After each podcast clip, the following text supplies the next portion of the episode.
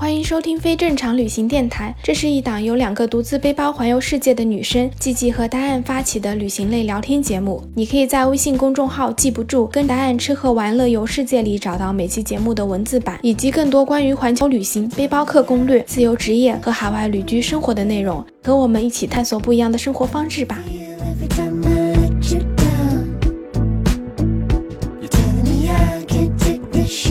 ！Hello，大家好，我是季季。我是打燕，欢迎收听非正常旅行电台，这是一档横跨南北半球的旅行播客，带你用声音环游世界。前面呢，我连着跟大家聊了好几期，今天这一期呢，我们就要来听丹案讲一讲他在阿根廷南部帕塔哥尼亚浪漫的旅行故事。我们先来欢迎一下丹案，终于从山里回来了耶！终于不是我一个人讲了。你要不要先给大家讲一下，就是你刚刚去的这个地方是什么样子的？我刚刚从阿根廷的帕塔哥尼亚回来。那帕塔哥尼亚它这块地方可能大家不是很熟悉，它是在那个南美洲的最南部这一块，然后中间是安第斯山脉，左边就是智利，右边是阿根廷。然后这块地方因为其实已经比较接近南极了，所以有很多的那个冰川啊，然后有很多的湖泊，地貌非常美的一块地方。然后它也有很多很多很美的徒步路线。你这一次去帕塔哥尼亚那边，你去了哪些地方呢？我这一次其实就去了一个叫巴里洛切的地方，巴里洛切。嗯那这个地方呢，其实我去年就有去，去年也是二月底三月初的时候去那边去了两个星期，嗯然后就觉得没有待够，我觉得我太喜欢这个地方了，哦所以今年又回去了，然后今年是待了三个星期。哇，那还蛮久的。对，那我简单给大家介绍一下这个巴里洛切嗯这个地方，它有叫南美小瑞士。首先，它的湖光山色是跟瑞士很像的，整个地方都是被安第斯山脉环绕的，所以你往哪里看都是有看到山，大大小小的湖。然后它那边的建筑风格呢，都是像阿尔卑斯地区的，比如说你去到那个德国啊、瑞士啊、奥地利啊那些小木屋，然后都是有的那种尖尖的三角的顶的。嗯，为什么那边的建筑风格是这样子的呢？其实那块地方哦，就是有特别多的德国、瑞士和奥地利的移民后裔。哦就是因为阿根廷很多其他地方都是像意大利的、西班牙的移民居多嘛，嗯但那边就是阿尔卑斯这一块地方的移民居多。哦然后听说就是以前就希特勒二战之后还逃到了那个地方，嗯然后那个地方现在有一些岛还是以前被纳粹用来做过什么实验的。哦，其实我这次还想明白一点，就是为什么？因为巴里洛切其实一到冬天，它会下特别特别多的雪，它整个城市所有的山都是会被白雪覆盖的。那这种尖顶的话，就不会被雪压住嘛，嗯它雪就会直接从那个尖顶两边往下滑下来。啊、有道理。那那边冬天能滑雪吗？可以，巴里洛切最旺的季节就一个就是夏季，因为夏季的话天气很好，就天天都是大晴天，然后你可以去爬山啊，你可以做很多事情，然后湖上很多活动。嗯还有就是冬天也是非常受欢迎的，因为就是全世界各地都会跑到巴里洛切那边去滑雪。然后还有一点很像德国和瑞士的，就是巴里洛切有很多很好的啤酒坊，就你去到那边就会发现城市里有大大小小的各种不同的啤酒坊。然后巴里洛切的那啤酒也是特别出名的。你要酿啤酒的话，水是特别重要的。那巴里洛切的水呢，都是冰川融雪，特别纯净的这种。一般你就是去徒步的时候，山里的小溪流下来的水，你都可以直接喝的。所以他们这边酿出来的啤酒也都是全阿根廷最好的。哦，那你这一次去的话，你是住在哪边的？我是住在那个他们市中心的一个青旅，然后它其实不完全是青旅，它只有一间房间是里面有六张床，然后是像青旅一样的是共享的一个房间，然后其他房间其实都是私人的房间，它是一个 lodge 的概念，就是小木屋一样的，但其实挺大的一个木屋，有两层楼，然后后面还有花园，有游泳池。哦，那就有点像是那种小的那种度假屋的那种感觉。对，它其实看起来就是像一个大的 house，就从外面看起来。嗯，你是去那边做志愿者是吗？对，其实我就是因为做志愿者才找到这家青旅的。那我是去年在那边做了两周志愿者。嗯去年我就是在这个网站，就是呃 workaway.com，之前我们也有提过。对那在这个网站上面，就是我有发信息给一些在招志愿者的青旅，然后他们看到我的信息，看到我的资料以后就联系我了。去年我就非常喜欢，那今年我去之前又联系了这个青旅的老板，他说好啊，呃，有位置你可以过来。哦，那挺好的，就等于于你那边就可以提供住宿是吗？对，在那边做志愿者的话，好几个志愿者嘛，然后一周的话是大家轮流工作五天，那每天有时候是早上啊四、个小时会忙一点准备早餐啊，或者要去整理床铺啊，也有的工作时段是在下午，比如说下午两点到七点，或者七点到晚上十二点。嗯，那这两段时间一般就是工作时间稍微长一点，五个小时，但这一段时间就很闲，没有什么主要的任务，哦基本上就是你待在那边就好了。然后如果有客人问你什么问题，或者有客人来登记入住的话，你帮他们登记入住。嗯，那听起来还是比较轻松的。早上其实还是蛮忙的，有时候就是四个小时没有闲着的，当然一直在忙，但是还是有时间可以吃点早餐啊，或者你可以自己做个中饭啊，当然也要看情况。嗯，那其实，在青旅做志愿者也是在每个青旅情况是不同的，具体的话要看这个青旅是怎么定的。嗯，那你住的这个，其实老板是会给你们安排那个时间表的。对，就是青旅直接安排的这个时间表。哦，我们就等于每个星期工作二十多个小时，然后那，我们就会有免费的住宿，然后早餐的话也是包括的。嗯，反正我现在时间多嘛，那在青旅做志愿者就不但是可以省钱，然后也可以认识很多很好的朋友，就你可以跟其他志愿者就成为很好的朋友。嗯，然后像在这个青旅，其实有很多客人都是一来就住一周啊，甚至有住了好几周的，所以到最后就是都跟他们就是交换了那些联络方式。哦，那这样就超级好的，而且就是你现在这个时间安排也会每天就是有足够的时间，就让你出去玩什么的，不会说你一天到晚都在那里干活，就这样就比较好。对，但是也要看，就有时候就是天气特别好的时候，就是大家都出去了，尤其那种下午的时段，嗯去湖边啊，去那个沙滩啊，然后去爬山啊，哦然后我就待在青旅里面，然后又没有其他人，我就特别的郁闷。嗯，确实是的。然后这个小青旅它因为其实挺小的嘛，我刚刚有说就跟客人的关系都特别好，其实我还蛮感动的。这几次比如说两个六十多岁的阿根廷的女的，嗯然后她们两个是骑摩托车旅行，每人一辆很大的摩托车。哦，那很酷哎。然后我就说，哎，你们经常骑摩托车旅行吗？他们说没有，这是他们第一次骑摩托车长途旅行，就他们一直想做这个事情，但是一直都没有做。那这一次就两个好朋友约好一起骑了摩托过来，嗯，就是每天也会跟大家聊天，他们也会跟我聊天，就因为看我不是中国脸嘛，会问我从哪里来的呀，然后会跟我讲他们每天去了哪里哪里。他们走的时候，就我在那个花园里面，他们还专门就是走过来给我一个拥抱，跟我打招呼，跟我道别。哦，那好温馨哦。对的，现在那边就是国外的游客多吗？现在其实没有外国人。去年二月底三月初，那还是整个拉美进入这个新冠疫情前，嗯，所以还是有很多外国游客的。那主要都是欧美的，嗯其实亚洲人在那边都很少，因为可能亚洲人不太熟悉吧。因为比如说像中国游客过来的话，大部分就直接去布宜诺斯艾利斯几天，然后去伊瓜苏瀑布，然后就去个乌斯怀亚。嗯，对，因为帕塔哥尼亚那边还是自然风光，然后徒步这种比较多，对对，可能就不是偏向于旅游景点的类型。对，但是今年的话，就你要从其他国家过来旅行还是蛮难的。再加上就是现在阿根廷很多人就是以前可能这个时候会去欧洲啊、去美国啊、去其他地方玩，那今年出去也很难，所以他们今年也都跑到巴里洛切这个地方来玩了。嗯，是不是觉得就是户外一点，就感染的风险小一点？对对对对，然后前一周正好又是那个圣周，就很多就是西班牙前西班牙殖民地国家这些，他们都会庆祝这个 Holy Week，然后还有就复活节什么的，所以那个地方就人特别的多。哦，那去到那边的话，你是怎么过去的呢？然后包括就是在当地的话，他们有一些什么交通方式你可以用的？其实过去的话，就从首都坐个飞机过去两个小时就到了，还有很多廉价航空，所以还蛮方便的。嗯然后在当地，它其实是有很多公共汽车，嗯，在很多地方你要去景点什么，其实都并不是那么方便。但是巴里洛切，你要去很多爬山啊，你要去很多湖边啊，你都有公交可以到。哦，那真的超好，因为我刚才想问，就是我觉得这个地方听起来就像是有很多自然风光，然后像加拿大、美国这种，就是如果你要去这种这么自然的地方，你自己不开车的话，就会很麻烦。有公交就很方便，但是就是有时候这个公交的话，就是你要看去不同的地方，有些公交可能是半个小时一辆，一个小时一辆，也有去一些地方的一天只有四趟。哦，那你要是错过一辆的话，你就很麻烦，就你得等好几个小时，或者更郁闷的就是你回不来。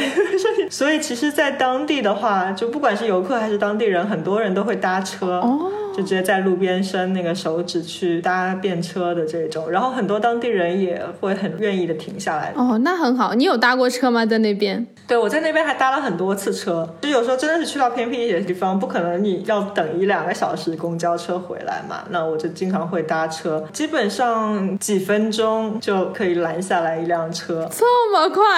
对，但是也要看的，不是永永远了，但大部分时间都还是蛮方便的。比如说我这一次去的话，车特别多，所以公交就没有按时到，那我就想我拦一拦，看试试运气好了，然后就很快的有一辆车就停下来了。嗯开车的是一个小姐姐，她是在当地就是最豪华、最有名的一家酒店的餐厅里做服务生的，所以他就说，因为这边公交其实还是并没有那么方便，所以只要在上下班的路上面看到有人想搭车的，他都会停下来去载人，因为可能有时候自己的话也需要去搭车啊什么，所以他们觉得这种都是相互帮忙的那样子，就是在别人需要的时候我停下来让别人搭一段车，那可能以后我需要的时候别人也会停下来去搭我一辆车。嗯，是的，是的。然后的话，我之前也有就是搭到就是阿根廷其他地方来的游客，嗯，有一次就是我跟另外一个朋友一起搭的，然后他们车里已经有三个人，还是载了我跟我的另外一个朋友，他们其中有一个人就是阿根廷的科尔多瓦那个城市来的，然后那个城市很多人他们就讲话有一个特别特别重的口音，就他们讲西班牙语有点像印度人讲英语的，啊，是什么样子的那种？就是他会把那个每一个词的那个音调都去扭一扭，嗯，你可以说一两个单词 给大家听一下。哎，比如说在那个地方有一个很著名的那个夜店叫玛利亚玛利亚，嗯，然后那个地方的人就会叫这个地方玛利亚玛利亚，哦，就是那种音特别重的那种感觉。对，然后把每一个音都会扭一扭。哦，所以就听他们讲话特别费劲，但是他们很多人就特别的有意思。嗯然后比如说那次就是跟我朋友搭档的三个人，然后其中那个司机就是那个地方来的人，然后那个司机还特别多的问题，因为对我很有兴趣，他又说他去过北京，哦，他就特别喜欢北京，去爬长城啊什么的，就不停的在跟我讲话，听他讲话好费劲儿，是吗？好费劲，好费劲。就是阿根廷其他地方的人听他们那个地方的人讲话都觉得很费劲，嗯我更是，我就是我去年有去过那个城市，然后一开始在超市里面听到别人讲话，我都不知道他们在讲西班牙语，我就想这是哪国的语言啊？后来我认真听才发现，哎，原来是在讲西班牙语。西班牙方言。对对对对对，就是阿根廷的一个方言。最近还拦到过一辆车，他的那个车里面正好放着两根打鼓的棒子。哦，当时我也是跟另外一个朋友一起搭车的，然后我另外一个朋友也是打鼓的，所以他们就聊起来了。这个司机就开始讲他的人生经历，年轻的时候就是在教堂里面的那个乐队里面打鼓，然后现在才终于有时间又去学，嗯然后就讲了很多，不停的讲，然后后来把我们送到那个我们要去的地方以后，他说我想把我的故事讲完，你们可以再多待几分钟吗？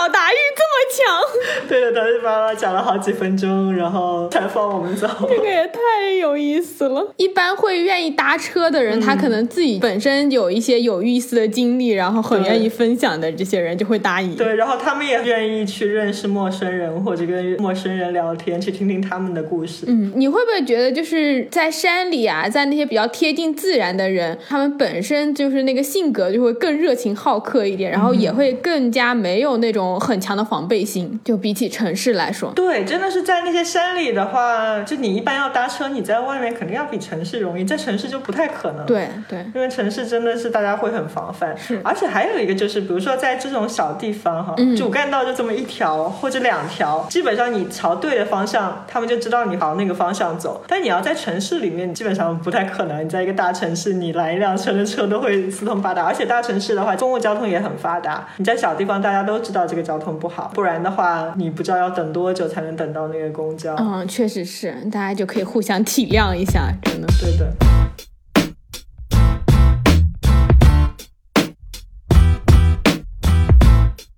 那你去那边有什么好玩的地方吗？啊、特别多！就我去年玩了两个星期，然后今年三个星期还真的没有玩够。来给你讲讲。那边有很多很多的山，嗯那具体的一座一座山我就不讲了。嗯 它有一些山是有缆车的，但是大部分的山你是要徒步上去的。嗯很多山就是你爬到上面以后，你就可以看到超级美的湖景，因为它那边有很多很多的湖，很多的山连在一块儿，然后一个湖又一个湖连在一块儿的。嗯我记得有有一个山，它叫中塔峰，半个小时爬上去，然后爬的时候是很多树的，所以你看不到其他地方。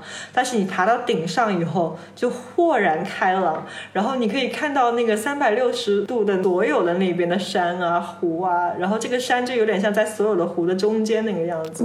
哇，然后我当时有拍了一张照片，我就觉得太美了那个风景，嗯然后发到我的朋友圈里面。其实有人说有点像千岛湖的风景。哦，对对对因为 对，千岛湖也是有，就是一片一片的湖，然后一座一座的山。然后那座其实算小的山了，嗯还有很多山是比较大的。比如说，我去年有去爬过一座山，大教堂峰。那它冬天是很适合滑雪的，夏天呢就很适合徒步。嗯因为它一路上的风景都很美，然后要走大概三四个小时吧，你可以看到很多的湖，还有远处的山。嗯然后呢，还会钻过一些树林，那些树都很高很高，有二十多米高。我去年二月底去的时候，那个树林里面还有很多花，就是黄色的那种花，特别美，还有蝴蝶啊什么的。爬到山顶，它是有一个山顶的湖，然后那个湖都是冰川融雪，所以湖水是特别特别冰的。那个地方叫 Refugio Frey，那个周围的那个叫 Frey 的那个山都是特别特别的陡峭的，所以就是很多特别专业的那个攀岩运动员会去爬那个山，因为那个石头基本上都是像差不多九十度往上的那种。听你讲这个，就让我想起来，就是加拿大那边很多山，就是跟你描述的很像，底下都是很多很多的松树啊、柏树，然后你再往上走，就已经到树线以上了。树线以上就是像你说的，树不会再生长，就会变成那种裸露的大石头，然后有很多积雪，就会很漂亮。对的，他们那边很著名的就是有四个 refugios，然后 refugio 就是一个小木屋或者一个避难所的这个概念。那一般来说就是给这些爬山的人住一个晚上或者住几个晚上，然后一般都是会在接近山顶的位置。那像这个 Refugio Frey，我们就叫它弗雷山庄吧，嗯，因为它其实是个就是石头建的那个屋子，你就可以在那里住一个晚上，可以看日落、看日出，或者你也可以在那边露营，嗯，一般来说，就是有这些 Refugio 的山都是比较大的，就是爬的时间比较多的，所以大部分的人都会，比如说前一天爬上去住一个晚上，不管是露营啊，还是住在这个屋子里面，然后第二天再下来。也有像我 当天上去下来的那种，就是基本上要一整天的时间啊，而且还是蛮累的。但是你要当天上去下来的话，你就不用背那么多东西，所以你速度也可以快一点。嗯，然后巴里洛切还有很多很多的湖，就每个湖都是有自己的特色，然后有不同的风景，就像那个山顶的湖一样，他们所有的湖水其实都是那种雪山化下来的，所有的湖的水都是特别特别的纯净，就湖底下的石头什么你可以看得非常非常的清楚。然后天气好的话，那个湖水就是绿色的呀、蓝色的呀；天气不好的时候，比如说乌云密布的时候，它就是黑色的。哦那然后如果你有很美的晚霞什么，那个湖就是完全可以映出天空的颜色。天哪，你这个讲起来就好美啊！好美。然后它有很多的那个沙滩，嗯其实应该叫石滩，因为它大部分那个湖边的都是那个卵石滩，就是没有那么多细沙的。嗯就是有太阳的时候是很热的，大概会有二十多度。嗯然后一旦有一朵云遮住了太阳，或者你知道没有太阳的时候，或者早上晚上就只有几度的样子。哦，就温差很大。对，温差很大，太阳很大的时候，你就会觉得很热的。然后这个时候你再跳进那个冰冷的河水，你会觉得特别的清新凉。哦，想想就觉得很爽。对对对。你有跳进去吗？我有，我有，在那个巴里洛切，就我每一次出门，尤其在这个季节，我会带一个大包，然后我的包里面会放上一顶绒线帽，一顶太阳帽，然后带上比基尼，带上毛巾，带上多一件毛衣，然后再带上一件大外套。妈呀，你是从春天、夏天带到冬天的衣服，对，每天我要带起所有的衣服。真的。就比如说你白天太阳大，你出去的时候其实是挺热的，哪怕我穿短裤，但是一旦太阳落山了，就立刻温度就下来了。哦，对对对，我之前夏天七八月份，然后我在加拿大那边山里，我跟朋友去野营，就是我们白天穿短袖和短裤，晚上我要套上羽绒绒服，然后里面还要穿四五件衣服，穿三条裤子，我才能在山上待，温差特别大。对的，还有一个好去处，就除了山山水水之外，就是我之前有讲到巴黎洛切的那个啤酒是特别出名的嘛，那他们都有很多非常好的啤酒屋，其实他们都是精酿啤酒，嗯然后他们最出名的那个啤酒屋就叫帕塔哥尼亚啤酒屋，在一个湖边的山上，嗯然后远处也都是被群山环绕的，哇，这风景特别特别美，但那边就是比较难去，因为它离市中心有二十四点七公里远。嗯，我记得这个数字是因为他们有一款啤酒就是叫二十四点七公里。哦，原来是这样，那还是蛮有意思的。对的，平时去啊，哪怕是那个周中去的话，都要排半个小时队，你才能进到外面户外的地方。然后你要是在室内用餐的话，你都还要提前好几天预约的。哇，这么火！对我去年就想去，但是因为就是太复杂了，没有去成。那今年我一定要去。然后后来就是正好那一天是阿根廷的那个小长假刚过完，又是一个周一，然后呢就是又是阴天，所以我去了，我就很幸运，居然不用排队，而且还有里面的位置。哇当然外面的风景也很美，你坐在外面的椅子上，你就可以看到远处的湖，然后还有远处的山，不仅仅是一圈山哦，它那个山就是会一直往远处延伸，你可以看到好几重的山。哦，哪怕是阴天，风景都超级的美，然后还有那些很大的鸟在你前面飞来飞去。哇，那就等于你这个啤酒屋是完全置身在那个群山之中的感觉。对的，它就是在群山之中，然后在那个湖边，真的很值得。如果大家去巴黎洛切的话，一定要去那个啤酒屋看看。对对对，他们啤酒怎么样？很好喝，他们有很多种口味。然后你在那边的话，你都可以买那种半杯的。哦，半杯的价钱其实就是一杯的一半，因为我一个人去的，然后我就买了两个半杯的，就试了一下。哦，这样子很好哎，很贴心，就是你可以尝不同的口味。对的，而且那个地方其实啤酒算贵的，阿根廷有很多很好的精酿啤酒，然后都很便宜。嗯，大部分的那个很好的精酿啤酒屋，一杯啤酒就十块钱人民币。他们还经常有 happy hour，那 happy hour 的话就只要几块钱人民币。那很便宜。阿根廷的啤酒很有趣，在墨西哥，我觉得大部分啤酒都是那个风格差不多的。对，然后或者在那个比利时啊，什么是也有很多很好的啤酒，但是我就觉得阿根廷的啤酒更多元化一些。嗯，比如说，他们很多时候就直接会把那个啤酒按颜色来划分。除了这个大的啤酒屋，还有一些啤酒屋就没有这么远，离湖边比较近。虽然没有湖景，但是这个啤酒屋的后面就是有一个大农场，然后上面有马、有牛啊，有什么各种动物。嗯，如果像这些比较简单的啤酒屋的话，就等于你其实到了这个城市，你就很容易就能找到，是吗？对，它是城市中间就有一些啤酒屋。哦，比较著名的啤酒屋，它很多至少有两个地点。那它在市中心会有一个，嗯在那个市中心几公里以外的湖边啊，或者在山里啊，还会有另外一个地点。哦，然后那些啤酒屋的话，除了啤酒很好喝，都是精酿的以外，然后还有很多就是非常好吃的汉堡。嗯然后在巴里洛这就还很出名的 trucha，就是一种淡水鱼。嗯，还有就是他们那边羊肉也很出名，所以你在那啤酒屋可以吃到那种羊肉汉堡。哦，羊肉汉堡。对的，羊肉汉堡，就啤酒屋其实都是有点像德国特色的嘛，所以你还可以吃到在啤酒里面煮了好几个小时的猪肉，哇然后也很好吃，很入味。听起来都一定要流口水了。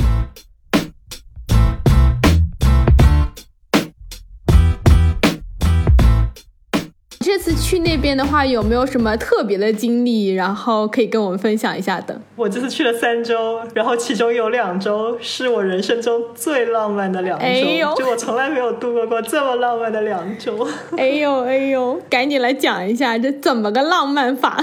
就我不是说到有很多山嘛，然后那些山顶上都有那种小屋。嗯，我有一次就是正好是我不上班，又找不到其他人一起去，所以我就一个人去爬了一座山。嗯然后那个山叫那个 Cerro Lopez 洛佩兹。那个山其实不算很长，就基本上就是我一个人就爬了一个半小时就上去了，就上到那个小石屋那边。那上到那边以后呢，我就一个人坐在很大很大的那个石头上面。嗯，其实我上到那个小石屋之前，然后我是看到有一堆男生在那个屋子前面就弹吉他在唱歌。哦，那我当时一个人上去，我又没有看到什么其他人，我就直接跟他们说了一声 “hola”，就跟他们打了一声招呼。嗯然后他们当时也没怎么理我，所以我一个人就去那个大石头那边坐着了。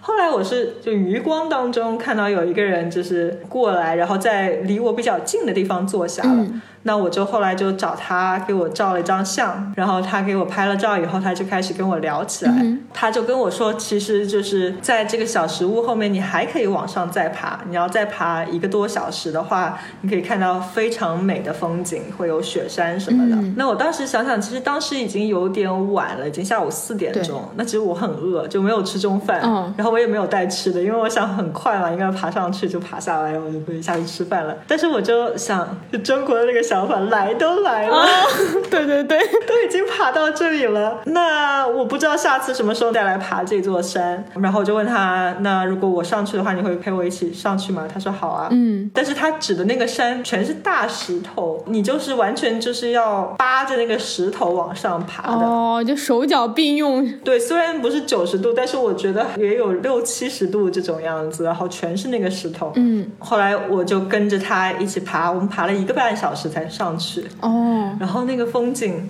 真的是超级美，因为在那个小石屋那边风景也很美，但是你只能看到一边的，因为后面都是那个很陡峭的那个石头、嗯那个岩石，所以你是看不到其他风景的。但是真的你爬到那个最高的岩石最顶上，你可以看到之前他告诉我的那个雪山，是一座很大的雪山，然后是在阿根廷和智利边境的，它一半在阿根廷，一半在智利。嗯这因为已经是最高的点了，视野非常非常的好。嗯，就一路上他也帮我拍照啊什么的，然后他还说啊你那个包重不重，我帮你背什么的，哎呀，这么贴心，就是暖男那种感觉。哦，后来就我们到了最高点，然后望着雪山，下面还有个湖，然后我们就坐在那边坐了一会儿，嗯然后他就说，在这块地方有时候会有一些秃鹰，然后这些秃鹰都很大，就它们张开翅膀的话会有两三米长，嗯然后他就说，我们打个赌，如果我们能看到一只秃鹰飞过的话，你就让我亲一口。哎呦，真会。然后呢？然后就在这个时候，他话音刚落，我就看到了一只秃鹰。然后那个秃鹰是从山比较低的地方飞过来的，一直飞飞飞飞到离我们蛮近的那个上面，然后飞到我们在山顶上很高的地方，还盘旋了一圈，哎呦，然后他就得逞了。哎呦，小伙子很会嘛。对，就很会撩阿根廷的男生，很会撩。对对对，严重怀疑他是不是已经看到那只秃鹰飞过来了。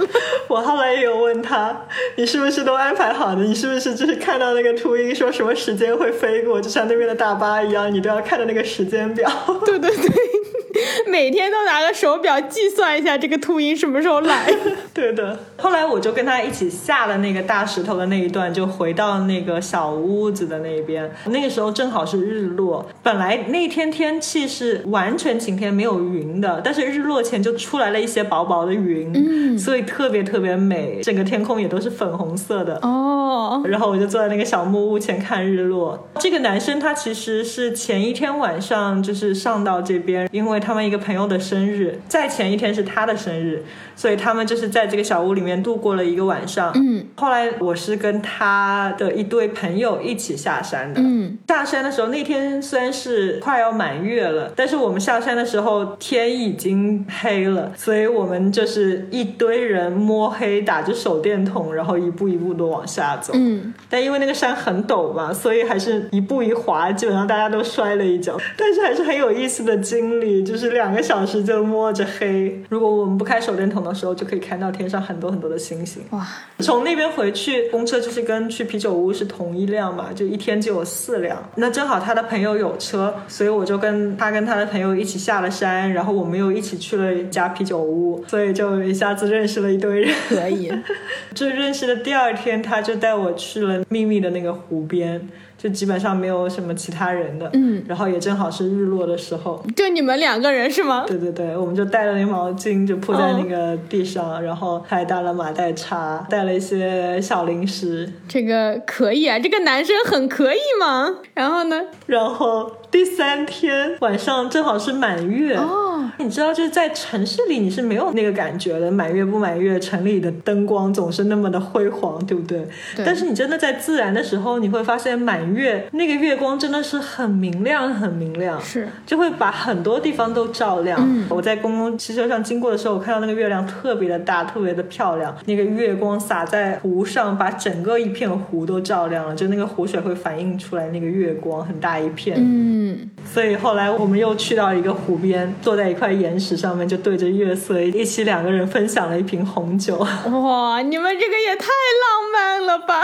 我真的觉得每天都可以那么浪漫，我真的觉得好像在城市里，你不可能每天都这么浪漫。在城市里你能干嘛？如果你要约会的话，对，你就去这个餐厅，去什么酒吧，嗯去去公园，没了。但是你在这种有山有湖的地方，你想在山顶上认识，然后有鹰，有满月，有湖，就感觉好像电影里一样。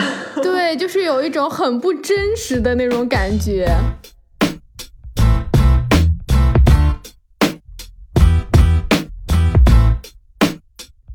再接下去一天，天气也特别特别的好，然后又是满月。我早上工作，然后工作完以后呢，我就跟他一起去爬了另外一座山，然后我们两个这次是一起去露营的，哦，所以你们是去那边山上住了几天是吗？就是在山上露营露了一个晚上。嗯，我们去露营的这座山，它顶上有一个湖叫 Laguna Negra，翻译过来就是叫黑湖。嗯，可能因为周边山的映色吧，会觉得那个湖水的颜色会比较黑。嗯，那个湖的话，它旁边也是有一个红色的小屋，你也是可以住的。但是我们是背着帐篷上去的。然后我就说我的裤子可能晚上会很冷，他还专门给我带了那个他的一条就是保暖的长裤，还有一件保暖的衣服，因为他问我有没有那个保暖内衣，我说我没有，他专门给我带了一条。哇，这么贴心，天哪，太会了。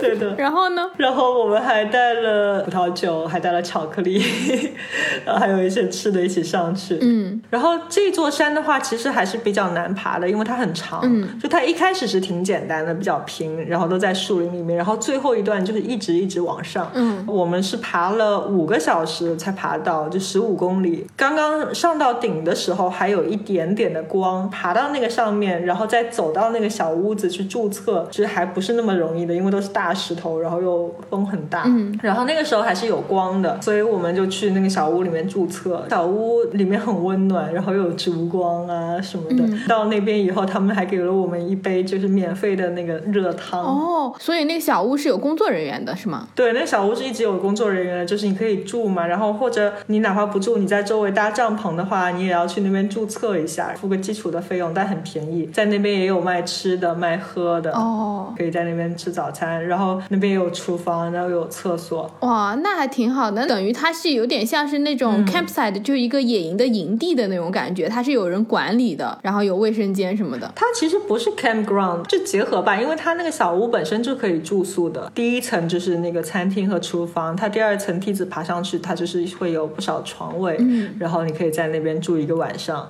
我们注册完找地方去支帐篷的时候，其实天已经完全黑了，嗯，黑到我们就是完全靠手电筒，靠我们的那个手机的灯光，然后才能搭帐篷。但是那个时候就是我觉得好神奇，就是完全没有光嘛，嗯，天上的星星就特别特别多，满天的繁星，然后你也可以看到银河，你可以看到所有的星座。嗯，那个跟在你很开阔的地方看到星星又不同，因为它其实，在那个湖边，它周围一圈全是山，嗯，就有点像在一口井底。哦，映着那个山，你可以看到天上所有的星星。嗯因为就是完全是黑了，没有光，所以那些山感觉你就很雄伟、很大的一座山，但是完全是黑色的，然后那些星星就全在那个山的后面，哦，是特别的神奇、特别的魔幻的那个感觉。对的，感我形容不出来那个感觉，真真的觉得好像就是在电影里面你看到就满天的星空，然后周围全是被那个山环抱。嗯，其实当当时是很黑，你看不到那个湖，但是你可以听到就是风吹过那个湖水的声音。